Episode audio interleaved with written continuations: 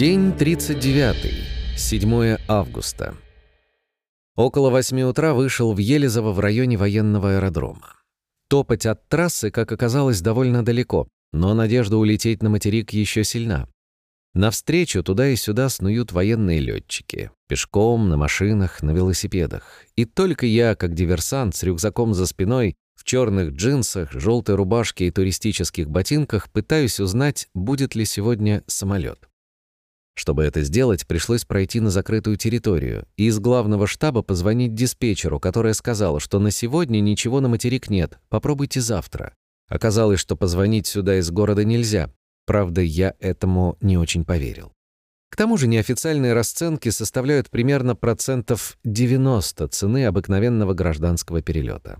Это было очень грустно, но ездить в Елизово каждый день вовсе не улыбалось, поэтому отправляюсь в Питер. Машина стопится быстро, рюкзак летит на заднее сиденье, расталкивая гражданско-процессуальные и прочие кодексы. Я сажусь вперед. Дядька работает прокурором.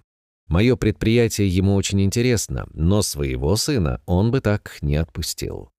Весело общаемся на разные темы, и меня довозят прямо до порта.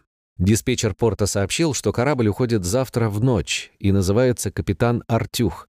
Охранник пускает на территорию без каких-либо затруднений, и вот я уже на борту говорю со Старпомом. Ехать стопом уже не хочется, к хорошему быстро привыкаешь.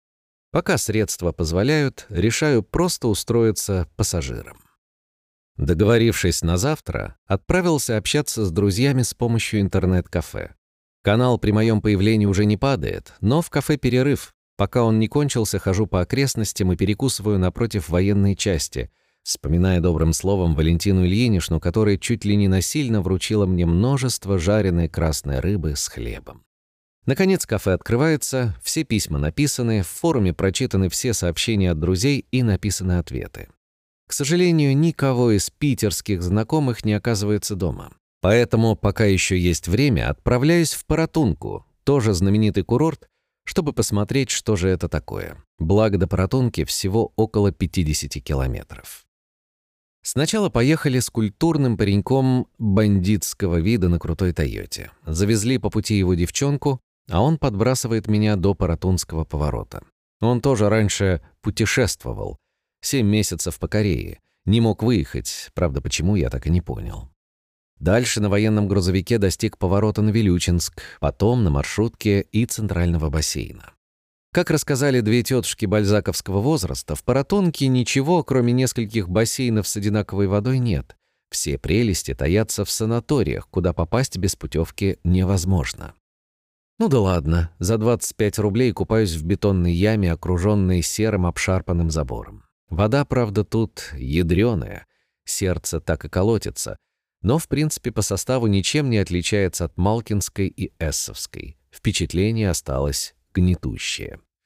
Вокруг Протунки множество санаториев с разнообразными названиями, а вот магазинов почти нет, поэтому пока нашел пиво, прошел не один километр. По обочинам задумчиво стоят борщевики, посматривая на мелких человечков, которые копошатся где-то внизу. Здесь эти растения достигают высоты 4 метров. Поставил палатку неподалеку от бассейна, разогрел обед и пообедал баночкой каши, запивая ее камчатским пивом. Сколько людей мне хвалило камчатское пиво, и действительно, оно было на высоте. Настоящее, живое, вкусное. Захотелось даже взять ящик с собой в Москву, но, боюсь, не довезу. Вечер провожу в борьбе с рыжим теленком. Это млекопитающееся с добрейшими наивными глазами шастает вокруг палатки, увеличивая процентное содержание мошки в воздухе раза в три. К тому же ему очень интересно, какой же все-таки на вкус мой тент. Битву заканчивает дедушка, который, наконец, уводит теленка и его маму. Теленка звали, ну, конечно же, Чубайс. Вечерком развожу костер, ужинаю, пишу заметки. Наверное, лягу спать. Завтра ранний подъем.